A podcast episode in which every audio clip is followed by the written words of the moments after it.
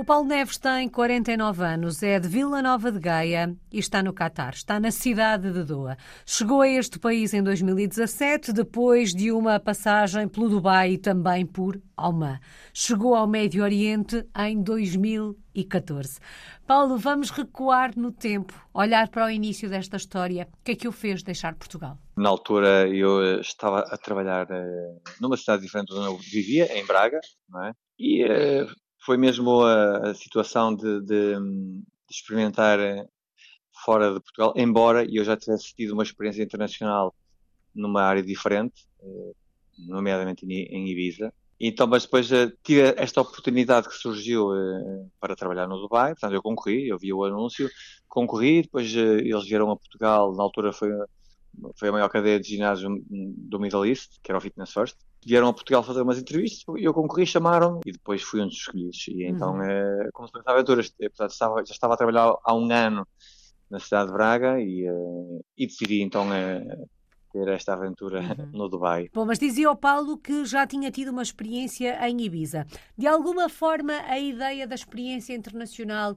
era uma ideia presente, não lhe era, não sendo um objetivo, não era estranha para si? Sim, não, não, não me era estranha. Eu, eu a experiência que tive em Ibiza foi, eu, eh, na altura abri lá um, eh, um franchising, portanto, uma era totalmente diferente.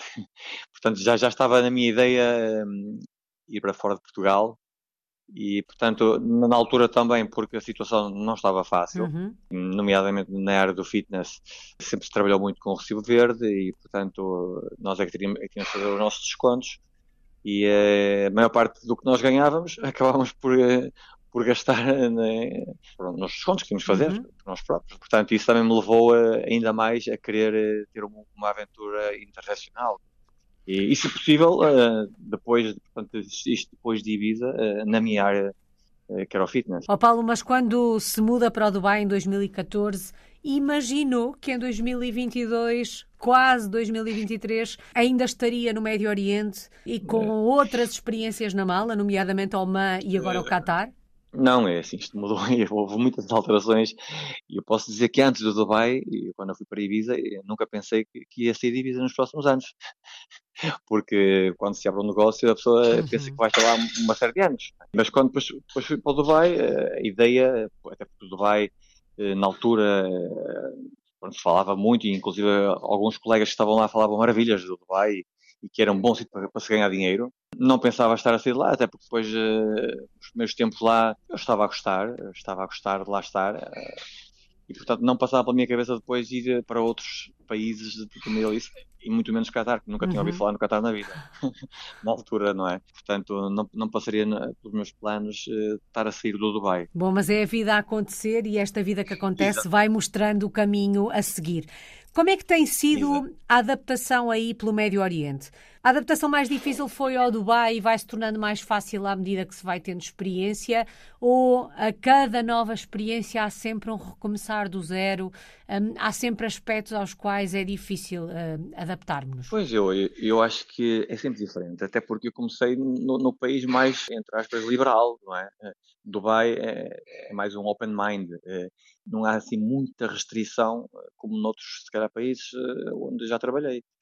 Apesar de, de, já me estar habituado no Dubai, quando eu mudei, por exemplo, para, para Oman, eh, na altura eu lembro-me de aterrar em Oman e, e esse foi um susto enorme, porque parecia que estava a recuar 200 anos.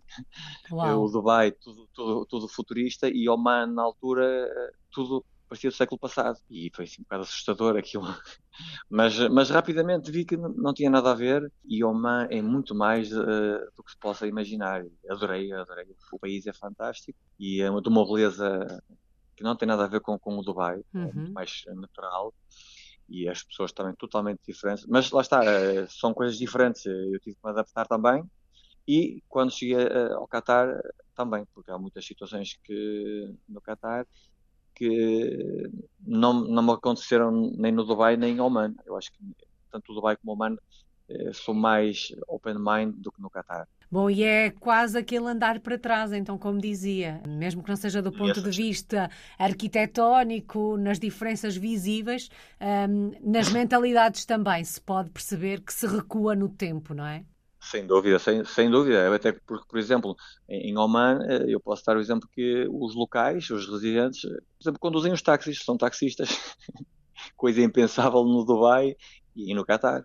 Tanto no Catar como no Dubai, os taxistas são de outras nacionalidades, indianos, sudaneses, portanto, nunca seriam os locais. Uhum. Coisa que acontece em Oman, são os próprios são os locais, os residentes, lá os, os citizens que, que conduzem os táxis, portanto só aí é logo uma grande diferença. Bom, e neste processo de adaptação, Paulo, e vamos assentar a Reais aí no Catar, que é onde está há, há, mais tempo, já levava outras duas experiências na mala, já percebemos que diferentes, falamos aqui até de um, de um recuo no tempo, uh, à medida que estas experiências foram avançando, como se tivesse feito esta experiência de trás para a frente, digamos assim. Como é que foi o processo de adaptação ao Catar? Ou como é que está a ser? Não sei se ao fim destes anos todos já se sente adaptado ou se há aspectos aos quais ainda se tenta adaptar. É assim, nunca, nunca me considero que esteja completamente adaptado, porque há coisas que continuo às vezes a, a deparar-me, não é? No meu dia a dia, que para mim é um bocado difícil. Uh, lá está, nasci em Portugal, sempre vivi num país europeu em que a liberdade é, pronto, é, é quase tudo é permitido, entre aspas, não é? Uhum e de repente aqui há, há coisas banais que, que não se pode. Eu posso dar um, um, exemplo muito normal. Por exemplo, eu aqui para ir aos, aos Correios, só existe um, um, um, um sítio em que a pessoa tem que ir levantar as encomendas, não é? Ou as cartas, ou o que quer que seja. E eu para ir lá, e eu ando sempre de calções, porque a minha profissão é de calção, é só personal trainer, portanto ando sempre de calção e t-shirt. E então, eh, uma vez, uma vez fui lá e não me deixaram entrar. eu não podia entrar de calças, eu pensei que estavam a brincar comigo. Uau. Isto já foi depois, ah, depois de três anos aqui a viver já, e, e fui, fui lá e pronto, ele disse-me que eu não podia. Então, mas como eu já estava prevenido e, e, eu já no meu carro com as calças, fui ao carro e vesti umas calças e voltei lá. Porque a experiência de outros sítios que, que não me permitiam fazer nada se, se não fosse com calças, já, já estou precavido agora. Uhum. Mas continua, isso é um bocado difícil para mim entender, eu percebo que numa, numa MOLS que não seja permitido ir assim, ou num instituto, ou numa instituição governamental, agora, num sítio destes, acho ridículo, não é? Mas pronto, tenho que obedecer, não é? Não é lógico, não é? Porque senão não, não entro. Portanto, são coisas que, que, que, aparecem no dia a dia que a pessoa nunca está, nunca está adaptada, ou e, pronto, e há outras coisas, como é lógico, que são difíceis de entender. Bom, mas apesar desta dificuldade em entender, é possível viver com alguma tranquilidade, com alguma paz, com alguma felicidade, um, apesar destes aspectos que não conseguimos entender? Sim, é, claramente. O Qatar tem muita coisa boa para oferecer às pessoas que vivem cá. E, eu, estou, eu estou feliz aqui, portanto, uhum. eu, eu, vivo cá, eu vivo cá com a minha mulher. Nós estamos bem, estamos bem aqui eh, em termos de segurança, não conheço mais nenhum país do mundo que seja mais seguro que o Qatar. É impressionante. Eu, eu, aliás, eu até costumo dizer que isto é um bocado enganador, porque nós vamos habituados a este, a este, a este estilo e quando vamos a Portugal eh, é um choque logo, por exemplo, é? porque não existe a mesma segurança, não é? E só em segurança é fantástico. Depois o resto é, lá está, a pessoa adapta-se a este ritmo e não há problema nenhum. Agora, se me perguntasse se é, se é o sítio que eu, eh, que eu imagino viver para sempre, se calhar não, não é? Mas também acho que não existem países perfeitos. Mas o país perfeito para mim seria Portugal, que continua a dizer que é um país fantástico eh, a todos os níveis. Mas lá está, as condições eh, financeiras também falam, porque uhum. as pessoas têm que, têm que trabalhar e têm, têm que ser reconhecidas pelo seu trabalho e aqui tem condições que, que em Portugal não tem. Oh Paulo, durante os últimos uh, meses ouvimos muito falar do Qatar, ouvimos falar muito mal do Qatar, mas também ouvimos falar bem do Qatar. Mas fica-se um bocadinho com a ideia de que, um, por um lado, os imigrantes menos qualificados e, por outras mulheres, não vivem bem no Catar. Isto é de todo verdade? Um, tem o seu quê de verdade? Há alguma mentira? Como é que olha para este, para este aspecto? Eu olho para isto revoltado. Eu sou contra tudo que sejam injustiças. E um, quando eu vi estas notícias, nomeadamente da comunicação social portuguesa, eu interroguei-me assim, como é que é possível, como é que é possível dizerem isto quando isto nunca aconteceu desde que eu estou cá. Nunca vi nada disto acontecer e, portanto, é, é inacreditável como é que andam a colocar este tipo de notícias sem o mínimo sequer perguntar, se calhar, às pessoas que vivem cá se isto realmente é verdade. Uma coisa é, é um, são pessoas que não, não têm peso nenhum na sociedade portuguesa. Outra coisa é quando falamos de pessoas responsáveis, com altos cargos políticos, por exemplo, virem falar de coisas que é uma barbaridade, realmente. É lógico que isto não é um país uh, que só tem maravilhas, coisas maravilhosas. Uhum. É lógico que existe, existe problemas como em qualquer país, não é? Uh, Fala-se dos direitos humanos. Em Portugal existe o mesmo, o mesmo problema. Eu, eu tive uma visita em Portugal e fartemos de ver casos e casos, desde os ucranianos que estiveram em Portugal a trabalhar em condições miseráveis, e, ah, nomeadamente, a construção civil é sempre uma situação pior, é uhum. lógico, e ainda hoje em dia eu acompanho as notícias em Portugal e vê-se sistematicamente problemas. Portanto, aqui, eh, claro que também existe, mas eh, eu desde que estou cá houve muita mudança para melhor em, to em tudo. Uhum. Agora, claro que ainda existem, ainda existem casos uh, maus, mas eu digo assim, as pessoas que trabalham basicamente na construção, que são as mais afetadas, que são indianos, Sri Lanka, paquistaneses, a maior parte deles está cá porque quer porque está a ganhar algo que não ganham no país deles. Uhum. E no país deles vivem miseráveis, sem condições e sem dinheiro. Se calhar aqui vivem sem condições miseráveis com dinheiro, por exemplo. Uh, eu não estou a dizer que isto é bom. Claro. Claro não, não, são condições uh, boas. Eu sei de situações que pessoas que vivem aglomeradas numa casa, que não, não, não, para mim, europeu, não são condições dignas, não é? Agora, se nós formos ver como é que eles viviam no país deles, se calhar para eles isto é o normal. Não é? Mas claro, há, há, há, casos, há casos maus. Agora, não acho, acho que é muito injusto falarem de coisas que não sabem. E é engraçado como é que até há três meses para cá, a maior parte das pessoas nunca tinham ouvido falar no Qatar na vida e de repente falam como se conhecessem o Qatar desde sempre. É uma coisa incrível acho isso mal, acho isso errado. Portanto, uhum. eu uh, sou contra isso. Portanto, nesse aspecto, uh, revolta-me ao ouvir essas notícias quando uh, eu estou cá a viver e sei que não é nada disso, ninguém me paga nada, ninguém me paga nada para eu dizer bem, assim como também digo mal e, e ninguém me, me vai oprimir com nada. Uhum. Oh, Paulo, é possível sentirmos-nos em casa num país tão diferente do nosso? Sente-se em casa por aí?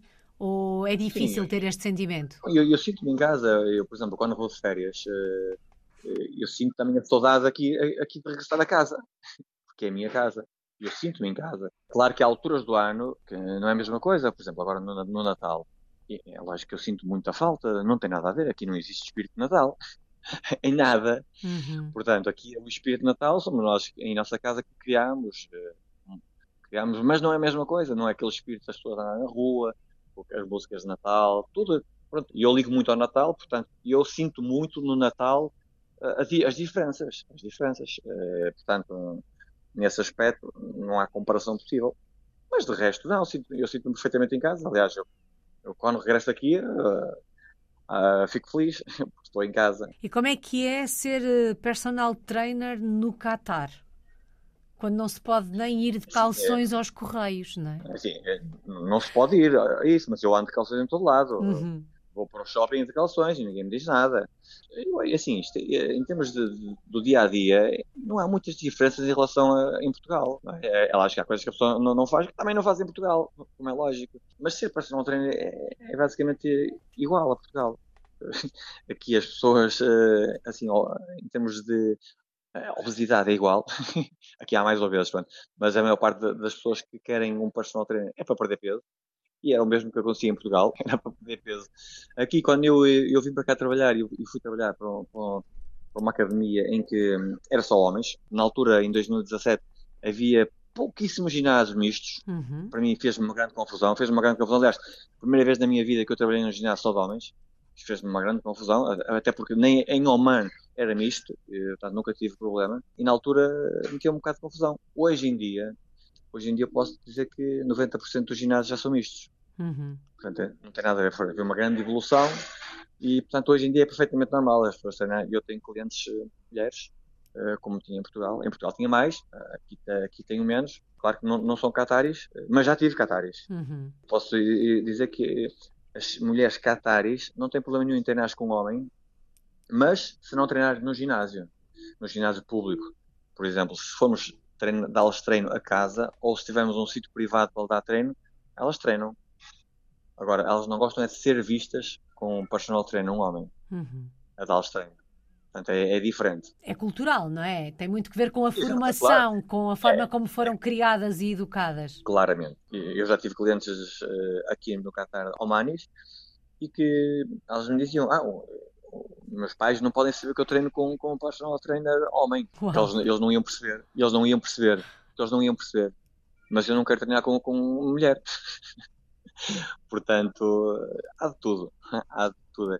Há pessoas que têm uma mentalidade mais fechada, e eu tenho alguns clientes cataris que têm mesmo uma mentalidade muito fechada, é uhum. mesmo o, o Qatari de há 200 anos atrás, no tempo dos beduínos, e tenho outros que uh, bebem álcool normalmente e, não querem saber de nada, nem sequer fazem fasting na altura do Ramadão. Portanto, uh, há de tudo. Há de tudo. Como em todo lado, é... na verdade, não é? Claro, exatamente, exatamente. Nunca nos podemos esquecer que é um país muçulmano, portanto, uhum. e só aí é totalmente diferente uh, dos outros países que não são muçulmanos. Sem dúvida. E, e, e, todos os países muçulmanos, na verdade, sentimos muito isso, que o peso da religião é enorme nos hábitos, nos costumes, no dia a dia, na, na forma de ser e de estar. O peso da religião é, é, é gigantesco, não é? É, concordo perfeitamente. É que eles eh, usam a religião para tudo. Eles, eh, por exemplo, eles têm algumas reações eh, com base no que a religião diz. Se calhar não é o que eles pensam, mas a religião diz-lhes aquilo, portanto eles devem fazer aquilo. Coisa que, que não acontece muito não é? com, com a religião cristã, por exemplo tem nada a ver. Sim, sem dúvida. É? Nem o mais fervoroso católico um, não Exatamente. se percebe que é um católico fervoroso nas atitudes do, do dia a é. dia. É. Correndo o Claramente. risco de generalizar, obviamente, como é que descreveria os cataris? A maior parte dos cataris eu considero uh, muito, muito uh, amáveis, muito amigos. Aliás, eles gostam muito hum, de dar, de oferecer coisas e, e não gostam que as pessoas recusem. Muitas vezes é uma ofensa se a pessoa recusar mas também gostam que as pessoas agradeçam de alguma forma. Não agradecer monetariamente ou, ou dar-lhes coisas, não, mas gostam que a pessoa seja simpática com eles. Uh, e gostam muito uh, dos europeus, mais do que, por exemplo, indianos ou egípcios. Uh, eles gostam muito do europeu, porque uhum. sentem que o europeu é, é, uma pessoa, não quer dizer que, que seja verdade, mas sentem que é uma pessoa mais culta, com mais conhecimento, e eles gostam. São um bocadinho elitistas. Exemplo, é, é sim. No, no personal training eles gostam muito de ter um, um, um treinador europeu. Para eles é, é sempre muito bom. É, não gostam nada de ter um árabe, por exemplo, nesse aspecto. É lógico que, isto não é, não é tudo igual, mas no geral eles têm, têm essa, essa vontade de ter sempre um, um, personal trainer europeu. O Mundial do Qatar só termina no próximo fim de semana, mas para a seleção portuguesa já caiu o pano. Paulo, como é que foi viver as emoções deste Mundial? As emoções da nossa seleção estando aí no Qatar? Foi inesquecível. Uh, foi a primeira vez que eu uh, estive no Mundial e, ainda para mais no Mundial onde eu vivo e acho que foi uma experiência que nunca mais vou ter na minha vida porque realmente foi fantástica a todos os níveis, todos os níveis uh, desde a organização, desde todo o ambiente criado à volta dos estádios, dentro dos estádios, as televisões, tudo, tudo, tudo, tudo uma coisa espetacular. Para mim foi, foi como eu disse, inesquecível. Paulo, e teve hum, um sabor agridoce despedir-se da seleção? Não sei se foi ao estádio ver o último jogo de, de, Portugal. Como ver, é que foi? Fui ver todos os jogos. Fui ver todos os jogos da seleção e claro que eh, foi muito triste. foi muito triste o jogo com Marrocos. Foi um final um final que não, não, estava a contar. Eu estava muito confiante com a vitória portuguesa. Mas o futebol é mesmo assim. Acontece. É verdade. Que... E até aquele lema de são 11 contra 11 e no fim ganha a Alemanha, este ano provou-se que não é verdade, não é? Porque a Alemanha Sim, foi para casa primeiro do que nós. Exatamente, exatamente. Mas não tenho dúvidas que nós podemos ter feito muito melhor. Mas isto já são outros, outros campos. É verdade, acho que ficamos todos com essa, com essa sensação. Caiu o pano para, para Portugal é. uh, no Mundial do Qatar, mas o Paulo continua, uh, continua por aí. Já vamos olhar para o futuro. Se fôssemos até Doa, uh, por esta altura, onde é que nos levava? Que locais é que tínhamos que conhecer? Ah, teria muitos sítios para conhecer, mas com certeza que levaria ao Souk, ao Souk Wakif, que é um dos sítios mais visitados, é um mercado típico árabe sítios mais visitados pelos turistas. Levaria também a Catara, a Catara que é um sítio também lindíssimo, em que, além da parte arquitetónica, também tem a, a parte artística e uma série de restaurantes, anfiteatros, uma zona muito bonita também, de saber. Levava ao deserto, como é lógico, porque aqui existe. É, o Qatar é um dos. Acho, acho, que são dois países, com a Mauritânia, é, que tem o mar a aparecer no meio do deserto. Uhum. É uma coisa impressionante. Isto eram, pronto, três sítios que eu levava com certeza, mas existem muitos mais, uhum. muitos mais. Ficam aqui eh, essas sugestões. Imperdíveis imperdíveis. E foi bom por estes dias ouvir falar português aí nas ruas do Catar, nas ruas do Doha? Claro, claro. Embora no início é sempre difícil, porque isto, eu misturo o inglês com o português e, é, e não é fácil estar a falar com portugueses de Portugal. Uhum. Mas claro, eh, houve alturas que até me senti em casa, em Uau, Portugal. Tão bom. Tão tantos bom. portugueses, tantos portugueses, fantástico, fantástico. Paulo, e quando olha para o futuro, vê-se aí no Qatar durante mais alguns anos? Sabe que depois do que aconteceu com o Covid, só nunca sabe é? porque com Covid houve muito português que vivia aqui, foram, foram despedidos e, portanto, nós nunca sabemos o que é que acontece, mas em termos de objetivos pessoais, eh, neste momento, minha cabeça é continuar aqui, eh, uhum. não sei quanto mais tempo, eh, embora eu, por exemplo, eu, eu gostava muito de experimentar os Estados Unidos e se calhar, se sair do Qatar, será o sítio que eu, que eu irei. Quem sabe o que o futuro lhe reserva. Qual é que Exatamente. tem sido a maior aprendizagem destas experiências, eh, desta sua história de português no mundo que começou a escrever em 2014. Um, o que é que se aprende uh, com experiências assim? Eu, eu, acho que nós crescemos muito eh, interiormente. O facto de estarmos com culturas diferentes, com pessoas que pensam totalmente diferente de nós e que se calhar nós achávamos que nós é que tínhamos razão e que nós é que estávamos no caminho certo, se calhar não, porque nós vamos ouvindo tantas pessoas a falar de, de outros países e de outras culturas que isso faz-nos também, eh, nós, eh, se calhar muitas vezes estamos, estamos eh, com os pés fora da terra e faz-nos assentar um bocadinho e, e acho que, que, também nos leva a ser mais humanos, porque nós temos a experiência desde as pessoas muito pobres, sem nada e que são felizes na mesma maneira delas, e, e, e, temos os milionários também, que também não deixam de ser pessoas fantásticas. Eu tenho alguns clientes milionários que são pessoas fantásticas, não são aquelas pessoas, às vezes pensa que são as pessoas arrogantes e que se gostam de exibir, e eu, eu senti muito mais isso no Dubai, eh, o exibicionismo dos Emirados, uhum. dos Emiratis, do que aqui. Aqui uh, eles gostam de exibir o luxo, mas não têm o mesmo, uh, como costumo dizer, o nariz empinado dos, dos Emiratis. Uhum. Uma, uma experiência como esta ensina também a relativizar. Sem dúvida sem dúvida.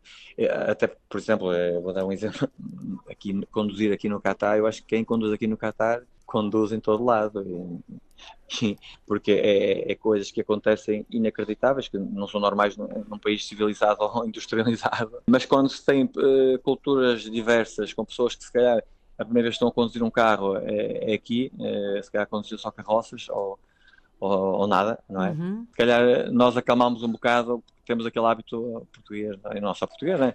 das discussões constantes no tráfico e, e, eh, e aqui se calhar compreendemos mais as, as coisas e podemos relativizar tudo. Saudades do nosso país. De que é que sente mais Sim. falta de Portugal? Acredito que de vez em quando até do trânsito. Ah, sinto falta de tudo, Portugal.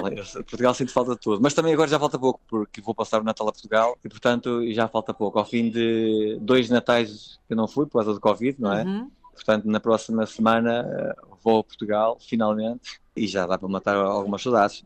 Não chega, não é? Porque são só duas semanas, uhum. mas, mas uh, já dá para sentir aquele, aquele friozinho na barriga a contar os dias. E imagino que a saudade até cresça nesta contagem decrescente para passar o Natal em Portugal.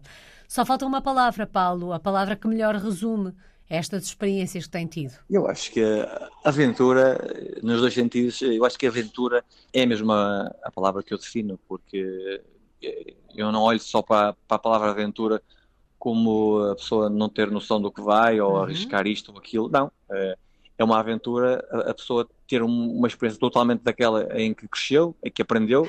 É uma aventura porque é o desconhecido, a pessoa não sabe, sabe o, o que vai acontecer, o que vai deparar, e portanto é a palavra que eu mais me identifico, é a aventura. E estou preparado para outra aventura se for preciso, portanto isso também acho que, que nos faz manter sempre o espírito jovem. E já percebemos que o Paulo está pronto para outra aventura e para continuar a ser um português no mundo. O Paulo Neves está na cidade de Doha, no Catar. É um português no mundo desde 2014.